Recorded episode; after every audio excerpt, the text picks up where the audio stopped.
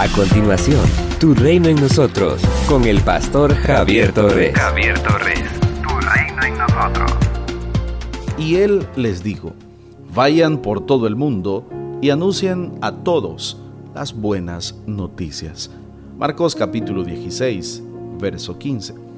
Encontramos en primer lugar un reproche de Jesús a los once apóstoles por su incredulidad pues no habían aceptado el testimonio de aquellos que lo habían visto resucitado. Inmediatamente después, Jesús asigna a los apóstoles y por la expresión a la iglesia la tarea de predicar las buenas noticias. La iglesia ha sido comisionada para predicar la buena nueva de que Cristo ha resucitado. Esta verdad es fundamental en nuestra fe cristiana. Si no se acepta esta verdad, la fe en Él carecerá de sentido. Primera los Corintios capítulo 15, versículo 17. El tema de la predicación es el Evangelio, es decir, buenas noticias, buenas nuevas. No es ningún otro tema. Es necesario que la predicación en el mundo evangelice, transforme y rompa todas las fronteras y las barreras con la esperanza del mensaje de Cristo. De esta manera se cumple la promesa de Dios Padre a Abraham. El sacrificio expiatorio de Cristo en la cruz no era solo para beneficio de los judíos, sino para toda la humanidad. Dios Padre amó al mundo y por eso envió a su único Hijo, para que todo aquel que cree en Él no muera, sino que tenga vida eterna. San Juan capítulo 3, versículo 16.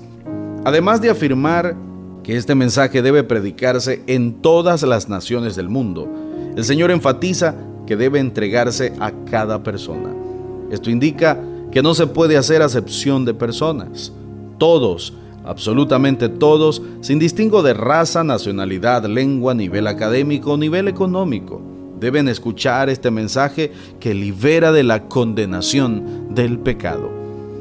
Y hay que enseñar a cada persona que el requisito para recibir esta salvación es creer en Jesús. Es una tarea integral. El Evangelio es una bendición para la totalidad del ser, tanto en su esfera espiritual como en su esfera física. El Señor Jesús dio ejemplo con eso, pues no solo perdonaba pecados, sino que saciaba necesidades físicas en la gente la iglesia también debe llevar a cabo esta tarea sanadora en lo espiritual, en lo emocional, en lo físico.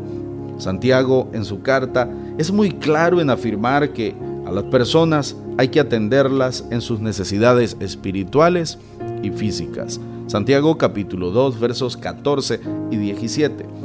Para realizar esta tarea, la iglesia cuenta con el acompañamiento del Señor. Lo hace a través del Espíritu Santo y su autoridad pastoral.